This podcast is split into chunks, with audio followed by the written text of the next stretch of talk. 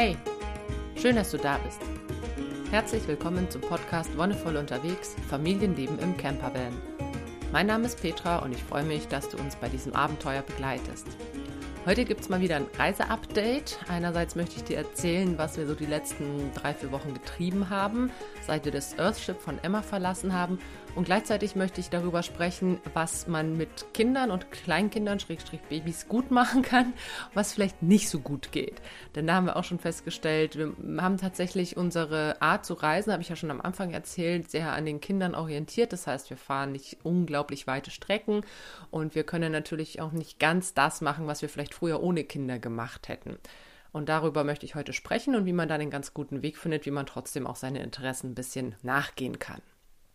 Okay, also zum ersten Mal, wie ist es weitergegangen? Also die Erfahrung im Earthship war echt super klasse. Wir waren da drei Wochen und haben uns richtig gut aufgehoben gefühlt. Emma und ihre Familie waren, waren total super. Das Earthship zu bauen war eine schöne Erfahrung. Nachdem wir viel von diesen Reifen gestopft, gepoundet haben, haben wir dann auch noch ein bisschen Betonarbeiten gemacht und es gab immer wieder auch so kleine Projekte wie Holzhacken und so weiter, wo ich schon erzählt habe, die so das tägliche Leben ein bisschen mitbestimmt haben. Und es war eine super Erfahrung, aber nach drei Wochen haben wir einfach auch selber gemerkt, hey, wir wollen wieder ein bisschen unterwegs sein.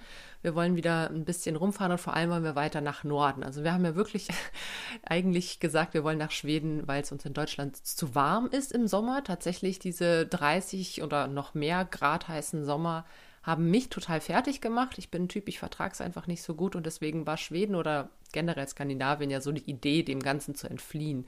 Tatsächlich war es dann aber auch in der Gegend, wo wir waren, eben in nördlich von Karlstadt, auch schon richtig heiß. Deswegen haben wir gesagt, wir packen unsere Sachen eben Anfang Juni und fahren dann weiter Richtung Norden.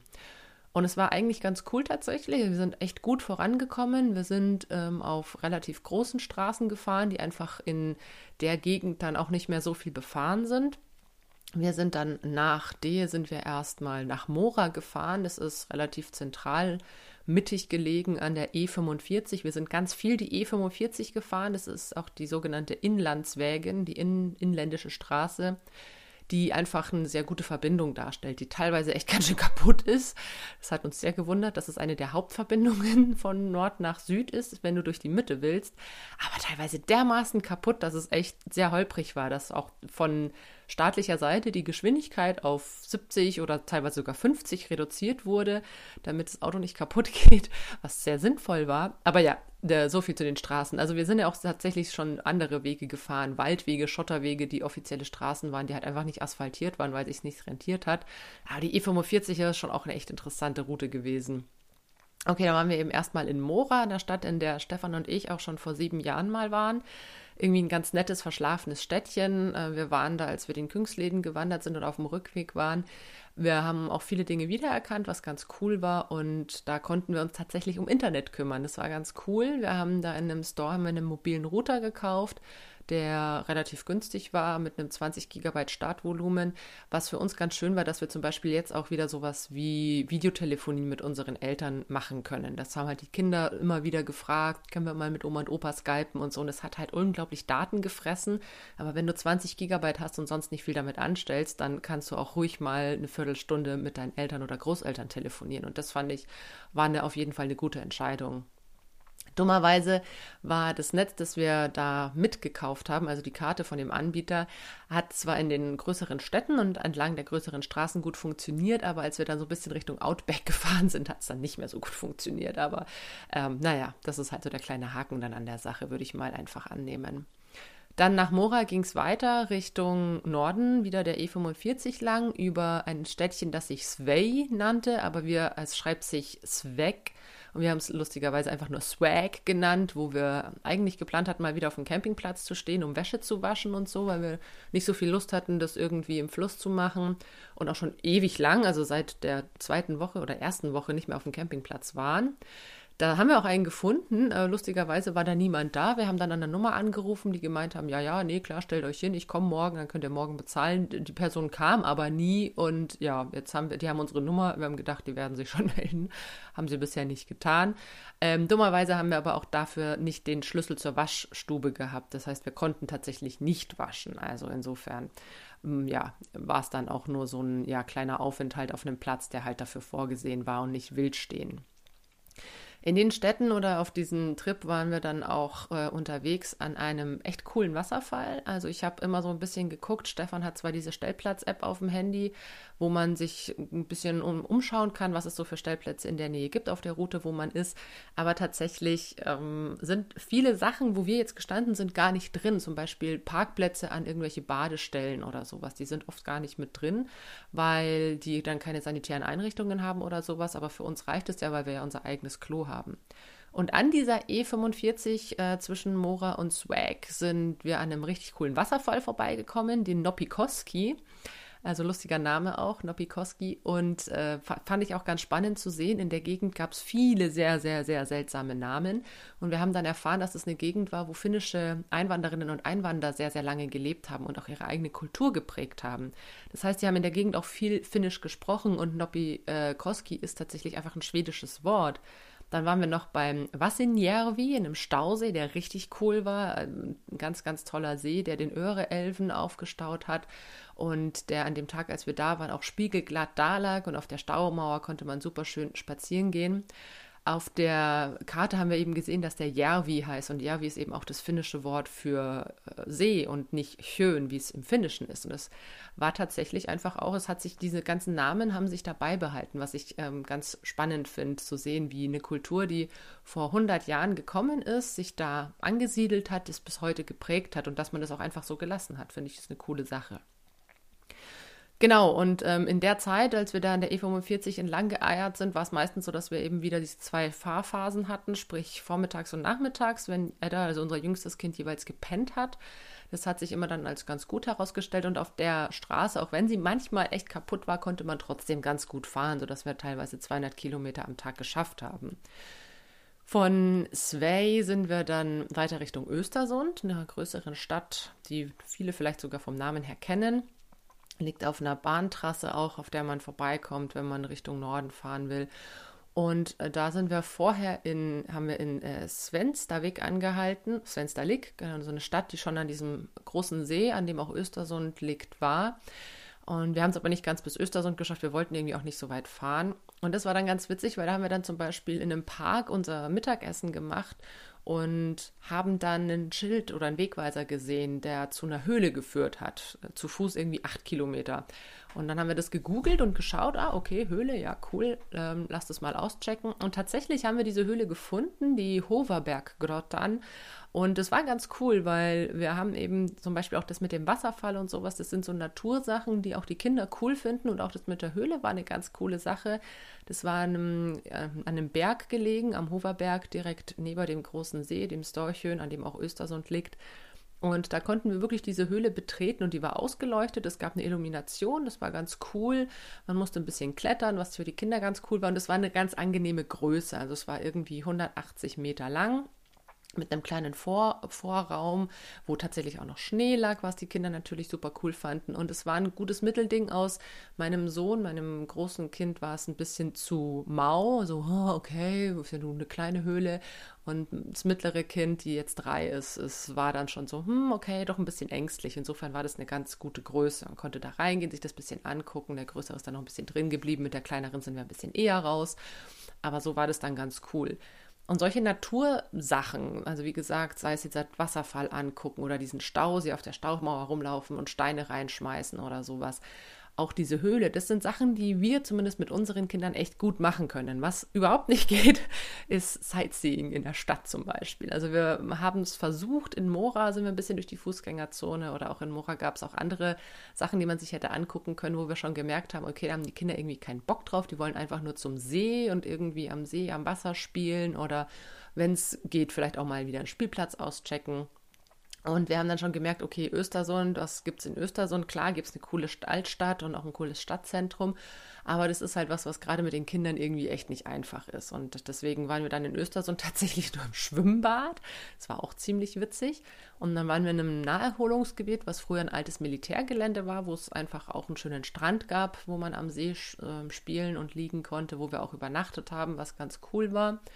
Und dann haben wir uns entschlossen, dann von Östersund nach Richtung Norwegen zu fahren, nicht rüber zu fahren, aber wir haben uns entschlossen, zum Tannforsen zu fahren. Es ist Schwedens größter Wasserfall. Äh, Tenforsen, Entschuldigung, mit Ä.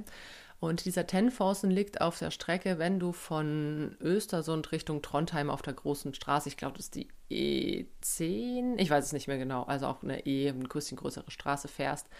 Und das war ziemlich abgefahren, weil auf diesem Weg dahin sind wir an relativ vielen hohen Bergen vorbeigekommen oder für schwedische Verhältnisse hohe Berge, sprich es hat so die Fjellregion angefangen, wo noch Schnee lag. Und die Kinder haben diese Berge gesehen, nur von Weitem. Wir sind auch teilweise dran vorbeigefahren, aber sie haben dann äh, auch gemeint, sie wollen unbedingt mal zu den Schneebergen und sie wollen dahin und sie wollen dahin. Und dann haben wir eben diesen Besuch beim Tenforsen gemacht, was auch ziemlich cool war, was ein ziemlich cooles Erlebnis war. Vor allem ein Steg zum Angucken war auch so ein Felsen gebaut, auf so einem Felsvorsprung, wo man quasi dann im Wasserfall steht. Also du wirst wirklich geduscht, wenn du da drin stehst. Und es sind echt unglaubliche Wassermassen gewesen. Ich meine, es war Ende Oh, das war Mitte Juni, als wir da waren. Und wir haben es ja selber gesehen, dass noch Schnee liegt und dieser Fluss, aus dem der Tenfossen dann entspringt, ist einer, der von Schmelzwasser gespeist wird. Und das war echt super abgefahren, weil auch als wir dann vom Tenfossen wieder zurückgefahren sind, haben wir einfach in Ore, das ist so eine kleine, meinst du, das heißt kleiner, es ist ein kleiner Ort, aber ein relativ großer touristischer Skiort. Also es gibt unglaublich viele Hotels und Skianlagen. Und da in der Nähe sind wir dann auch einfach auf einen Parkplatz auf dem Berg gefahren, wo wir auf diesen riesengroßen Parkplatz für die ganzen Skitouristen und Touristinnen einfach stehen konnten, alleine, weil ja gerade keine Saison ist.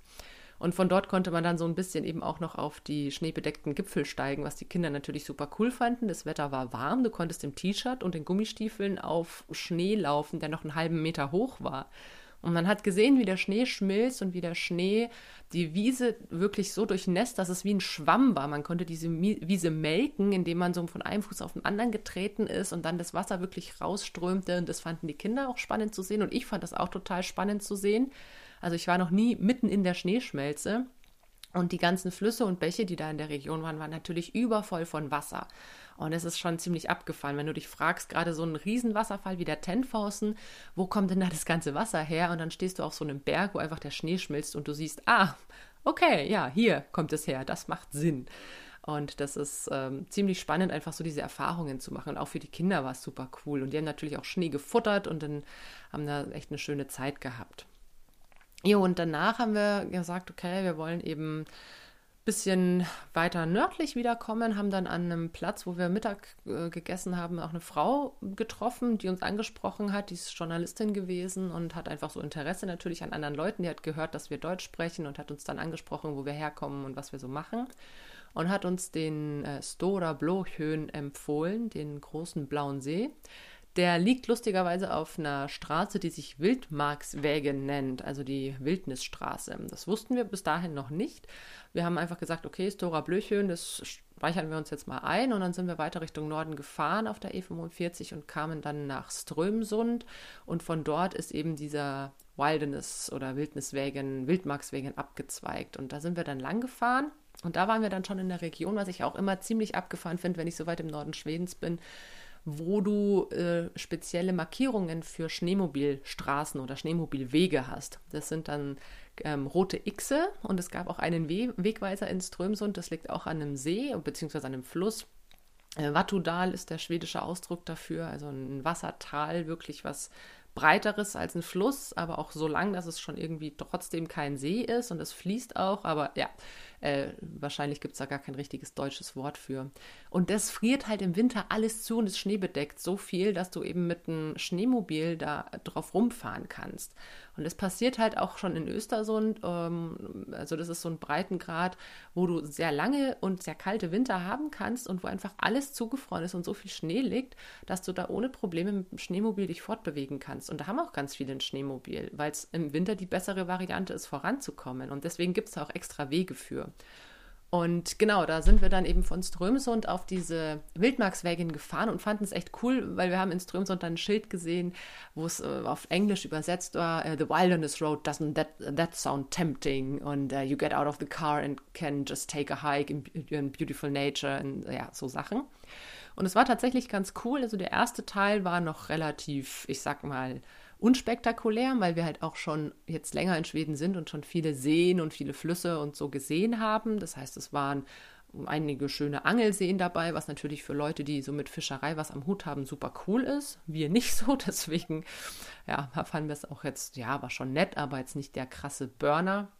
Und dann sind wir eben in diese Region um den äh, Stora Blåsjön gekommen. Und das war dann wieder ganz abgefahren, weil auch hier gab es noch einige Wasserfälle von den Bergen, die umliegend waren, die auch noch alle schneebedeckt waren. Und der Stora Blåsjön an sich war ein See, der reguliert wird in seiner Höhe. Da gibt es auch eine Staumauer und der Wasserspiegel, der schwankt im Jahr um 12 Meter. Also 12 Meter, das ist echt ordentlich was. Und das schwankt dieser See jedes Jahr um 12 Meter. Und dabei haben sich sehr, sehr große Sandbänke gebildet. Also wirklich richtig große Fußballfeldgroße oder auch teilweise noch größere Sandbänke im See. Und noch witziger war, dass auf diesen Sandbänken noch Schnee lag. Also teilweise lag der Schnee noch bis zum Ufer, teilweise war er schon weggeschmolzen, kam darauf an, ob es Nord-, Süd-, West- oder Ostseite war, wie viel Schnee einfach noch da war. Aber es war einfach so witzig zu sehen, wie halt aus den schneebedeckten Bergen diese Wasserfälle runterkamen, wie du dann diesen riesengroßen See hast, der um, umsäumt war von Sandbänken und auf den Sandbänken dann teilweise noch Schnee, der einen halben Meter hoch war. Also es war schon echt ein lustiges Bild, einfach zu sehen, wie das, äh, ja, wie das aussieht, wie du diese unterschiedlichen Welten da hast, die da zusammenkommen. Und dann ging es eben weiter auf dieser Wilderness Road äh, Richtung Stekkenjock. Und das war dann auch ziemlich abgefahren. Es ist ein Hochplateau und diese Straße, die Wildmarkswegen, ist die höchstgelegene asphaltierte Straße in Schweden. Also es gibt noch einige andere Straßen, die höher liegen. Die sind dann aber nicht mehr asphaltiert. Und damit hat sich dann auch diese Straße so ein bisschen gerühmt. Ja, und das war auch ganz abgefahren, weil du bist dann ungefähr auf so ja, 900 Meter hochgefahren und kamst auf ein Hochplateau, das früher zum Abbau von Steinen genutzt wurde und von Mineralien. Und das war noch völlig zugeschneit. Also da war wirklich ähm, die Straße, das war ein Weg, der in den Schnee gefräst wurde. Du bist wie durch so einen Schneetunnel rechts und links einfach wirklich noch meterhohe Schneewände gefahren teilweise so hoch wie unser Auto. Und ich meine, unser Auto hat 2,70 Meter und das war halt wirklich abgefahren. Und ähm, in diesem Hochplateau oder auf diesem Hochplateau gab es dann auch einen Stellplatz, einen großen Parkplatz, was total abgefahren war, weil da standen erstmal unglaublich viele Wohnmobile. Dann gab es da einen ähm, Second-Hand und Handcraft-Shop aus einem Wohnwagen heraus. Also jemand hat da wirklich so Sachen verkauft. Und es waren nicht nur irgendwie Touris, die sich da irgendwie die Sonne auf den Dötz haben scheinen lassen, sondern es waren tatsächlich auch Leute, die da noch Langlauf gemacht haben. Und ich meine, es war, es ist Juni, also jetzt ist es Ende Juni, aber da war es halt einfach Mitte Juni auf dem Hochplateau. Die Leute laufen in T-Shirt und mit kurzer Hose lang. Also das war auch ziemlich abgefahren zu sehen. Die Kids fanden es geil, einfach nochmal richtig Schnee zu sehen, nochmal richtig Schnee zu essen. Also die sind da wirklich mit dem Löffel und mit der Schüssel raus, haben Schnee gefuttert und fanden es natürlich mega cool. Und ich fand es auch einfach abgefahren zu sehen, dass es einfach auch noch Plätze gibt, wo es so viel Schnee gibt. Es war schön zu sehen, weil ich habe jetzt in den letzten Wintern in Deutschland immer so ein leichtes ja, Bedauern empfunden, dass es nicht mehr so diese schöne Schneewinter gab. Aber jetzt habe ich mir noch mal eine ordentliche Dosis weißes, ja, weißen Schnee für mein Gemüt zu, ja, zuführen können. Und das war ganz schön, auf jeden Fall. Jo, und nach der Wilderness Road sind wir dann weiter Richtung Norden, wie es äh, so immer ist. Immer schön Richtung Norden. Und ähm, wir hatten eigentlich angepeilt, nach Jokmok zu fahren. Das ist auch eine ähm, Stadt schon überhalb vom Polarkreis ähm, auch an der E45 gelegen, haben dann aber irgendwie gedacht, okay, das mit unserem Router, dass der eben eine ganze Zeit lang nicht funktioniert hat, ist irgendwie auch doof und die nächste Filiale von diesem Laden, wo wir es gekauft haben, wäre in Luleo gewesen, ähm, genau an der anderen Seite von Schweden, sprich Steckenjock ist auch nur, ich glaube, 20 Kilometer von der norwegischen Grenze entfernt und Luleo ist eine Küstenstadt am botnischen Seebusen, sprich Ostseite. Okay, und dann haben wir überlegt, naja, wir haben keinen Stress, wir haben immer noch auf Antworten von anderen Hosts gewartet und haben dann gesagt, okay, fahren wir halt einfach nach Luleo.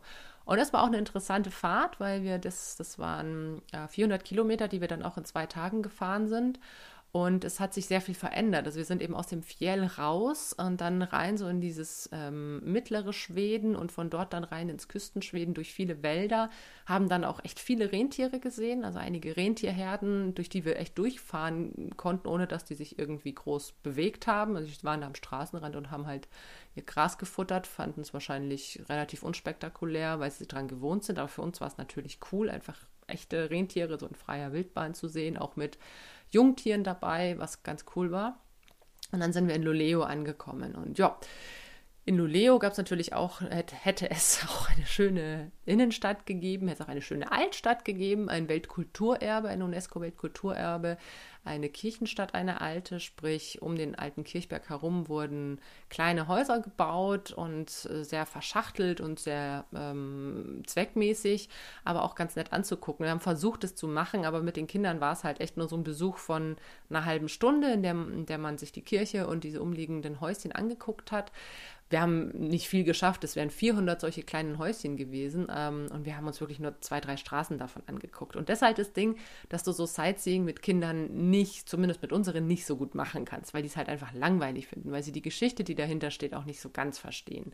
In der Kirche fanden sie es noch spannend, zum Beispiel sowas wie die Orgel zu sehen, die irgendwie 4200 Pfeifen hatte. Auch den Altar, der echt abgefahren war. Und ähm, ja, man kann sie schon ein bisschen hinhalten, aber so richtig geil finden sie es halt nicht. Und dann hieß es, okay, was macht man mit den Kindern? Du bist in Luleo, da kommt ein großer, äh, großer Fluss, ähm, der aufs Meer trifft und du bist fast am Meer, sprich Strand. Okay, also haben wir ein paar Tage am Strand verbracht, was auch mal cool ist. Ich meine, das ist dann wieder so ein bisschen mehr Urlaubsfeeling als tatsächlich unterwegs sein. Aber für die Kinder ist es das, was sie, was sie brauchen und was sie wollen. Also auch unsere Kleinste hat im Wasser einfach so viel Spaß und es ist auch vollkommen in Ordnung, dass wir jetzt nicht die, ich sag mal, Highlights, die mm, have to see oder must scenes alle, alle mitnehmen. Das ist ja nicht Sinn und Zweck unserer Reise. Und das muss man sich zwar auch immer wieder mal bewusst machen, hey, wir sind hier eben nicht auf Sightseeing-Tour. Wenn wir was mitnehmen können, ist es cool. Wenn nicht, dann halt nicht. Und gerade mit den Kindern und äh, auch mit den Kindern Sachen zu entdecken, macht einfach Spaß. Zu sagen, hey, okay, da ist irgendwie ein Wegweiser zu einer Badestelle und dann war das zum Beispiel ein richtig cooler Strand, wo das Wasser ewig lang super flach war, wo die Kinder wirklich 100 Meter reinlaufen konnten und das Wasser ihnen erst bis zum Bauchnabel ging. Sowas ist einfach auch cool, dass man sowas findet und dass man sich eben da nicht so sehr von irgendwelchen, oh, da müsst ihr aber hingehen, leiten lässt. Was wir uns tatsächlich angeguckt haben, was ich auch ganz spannend fand, war in Luleo das Eisenbahnmuseum. Das hatten wir schon äh, länger mal auf dem Schirm eigentlich gehabt, auch als wir noch in Erlangen gewohnt haben, weil in Nürnberg gibt es auch von der Bahn ein relativ großes Eisenbahnmuseum. Haben wir dann aber irgendwie doch nicht geschafft oder hat sich nie ergeben. Und das haben wir jetzt gemacht und das war ganz cool, weil man da tatsächlich auch in viele Züge reingucken konnte und es gab ganz viele verschiedene äh, Wagen, die ausgestellt wurden, Personenwagen, Loks und Dienstfahrzeuge, was auch immer. Es war ein sehr, sehr großes Areal, ein großer Außenbereich und zwei Hallen. Und auch hier war es so, dass man klar, mit den Kindern haben wir uns so eine gute Stunde drin aufgehalten. Die Kinder fanden es cool, dass sie da reinlaufen und rumklettern konnten. Aber diese Tafeln mit der Geschichte der, der Eisenbahn oder sowas oder auch mit gerade da oben, wo es dann nochmal spannend war, was äh, so die Kriege und so anging, auch die Bedeutung des Eisenbahnnetzes im Zweiten Weltkrieg zum Beispiel oder wie sich das alles entwickelt hat. Das wäre super interessant zu, zu lesen gewesen, aber du musst es erstens überfliegen, weil die Kinder dann irgendwie schon wieder weiterrennen und zweitens ist es auf Schwedisch. Wenn du Glück hast, noch irgendwo mal auf Englisch. Aber davon war nicht so viel. Also es war hauptsächlich, ja, also 90 Prozent der Tafeln waren auf Schwedisch. Ich meine, ich verstehe es einigermaßen, brauche aber natürlich länger, um es zu checken oder um es auch überhaupt zu lesen, weil es nicht meine Muttersprache ist oder weil es nicht meine Sprache ist, die ich in der Schule gelernt habe. Und so nimmst du dann immer nur so einen Bruchteil mit, aber trotzdem ist das eine coole Erfahrung. Und das ist was, wo du jetzt nicht rausgehst und denkst, boah, jetzt weiß ich alles über das schwedische Eisenbahnmuseum oder schwedische Zuggesellschaft überhaupt, Nein, es ist einfach eine Erfahrung, hey, cool, da kann man in Loks reingucken, da kann man sich die Wagen und ähm, verschiedenen Transportmechanismen angucken. Und das ist halt das Wichtige, dass man das trotzdem als schöne Erfahrung abtut, auch wenn man sich denkt, ach, schade, hätte ich vielleicht gerne noch mehr gelesen, aber hey, cool, dass ich trotzdem dazu gekommen bin, das mir so ein bisschen anzugucken.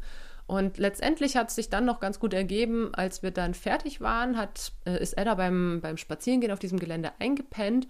Und es gab noch in diesem Empfangsbereich, im Eingangsbereich von dem Museum, gab es noch ein paar ausgestellte kleine Züge, wir sind die ähm, ja, Modelleisenbahnen wo die Kinder mit Knöpfen natürlich diese Eisenbahnen fahren lassen konnten, was sie ziemlich cool fanden.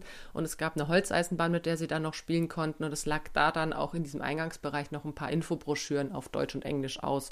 Das heißt, da konnte man dann noch ein bisschen reinschnuppern. Insofern, ähm, ja, wir sind jetzt äh, ein bisschen nördlich von Luleo. Wir haben auch noch mal ein paar Abstecher ähm, zu, zu Schwimmbädern gemacht, in, in Boden zum Beispiel, weil das was ist, was die Kinder immer cool finden, was ich auch total gerne habe.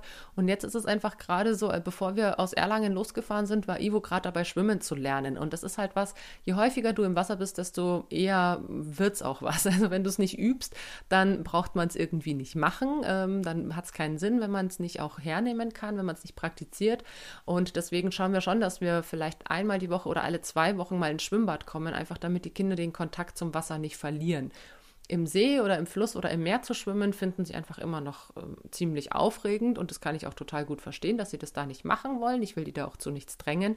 Aber im Schwimmbad haben sie eine vertraute Atmosphäre, da haben sie die Becken, da haben sie das Wasser und das sie vor allem auch durchblicken können. Also gerade unser Sohn ist einer, der findet es dann immer ganz unheimlich, wenn das Wasser so dunkel ist oder sowas. Er weiß ja nicht, ob da vielleicht ein, ein Krokodil drin schwimmt oder sowas. Und auch wenn man ihm sagt, nein, in Schweden gibt es keine Krokodile, ist es trotzdem was, was er ein bisschen beängstigend findet, sagen wir es so. Teilweise ist natürlich das Wasser auch kälter in den Flüssen und Seen. Ja, mich stört es nicht. Ähm, die beiden Mädels auch nicht so, aber gerade die beiden Männer sind da ein bisschen empfindlicher. Und insofern ist es dann auch schön, wenn die mal die Gelegenheit haben, richtig zu baden und äh, so richtig zu schwimmen in einem Schwimmbad. Ja, und jetzt sind wir auf einer Farm angekommen. Wir haben uns wieder einen Host gesucht über Workaway. Wir haben jetzt seit drei Wochen Zeit gehabt, um rumzureisen, was echt cool war. Wir haben auch gesagt, wir wollen auf jeden Fall zwei bis drei Wochen rumreisen, um wieder diese in Anführungszeichen Quarantäne zu haben für uns selbst.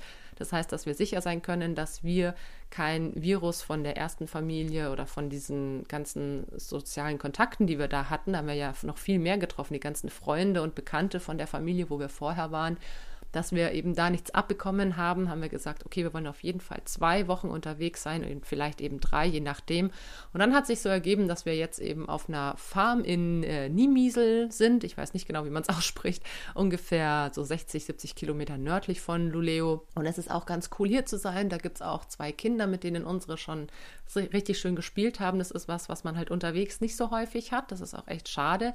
Aber das ist ja Sinn und Zweck der Sache, dass wenn wir unterwegs sind, so ein bisschen in unserer eigenen Quarantäne sind und wenn wir dann wieder an einem Ort sind, jemanden haben, mit dem einerseits wir uns austauschen können als Erwachsene und die Kinder auch jemanden haben, mit dem sie spielen können. Und genau deswegen sind wir jetzt hier und werden hier wieder ein bisschen mithelfen auf der Farm. Wir sind gespannt, wie es diesmal wirkt. Wir peilen auch an, hier zwei Wochen zu bleiben. Und dann werden wir sehen, wie die Grenzsituation so aussieht. Gerade ist es ja so, dass Schweden ja so ein bisschen das Buhland ist, nachdem es auch sehr wenige Restriktionen gab und jetzt die Fallzahlen höher sind als in den anderen europäischen Ländern, ist es ja jetzt schwierig, aus Schweden rauszukommen, ohne irgendwie eine Quarantäne zu machen, beziehungsweise überhaupt aus Schweden rauszukommen.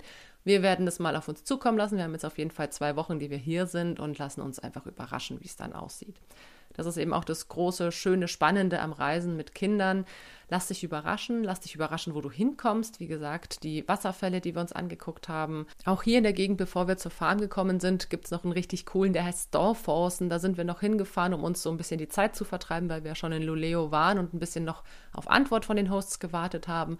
Und ja, sowas ist einfach cool. Also so es war ein riesen Wasserfall, wo es auch kleine Becken zum Baden und so weiter gab. Und das hätten wir zum Beispiel auch nicht gewusst, wenn wir nicht mit den Leuten in Kontakt getreten wären, die hier wohnen. Und für die Kinder ist sowas immer immer cool und wir fanden es natürlich auch super schön und da kann man auch sich einfach eine schöne Zeit machen. Jo, und damit war es das für heute. Auf Nachfrage ein etwas ausführlicher Reisebericht, was wir so getrieben haben, ja, wo wir gerade so sind und was wir vielleicht auch für Empfehlungen haben. Also ich kann keine generellen Empfehlungen aussprechen, weil ich finde, das ist immer ganz individuell, worauf man so Lust hat. Aber wie gesagt, gerade wenn man mit Kindern unterwegs ist, finde ich das Naturerleben einfach super schön.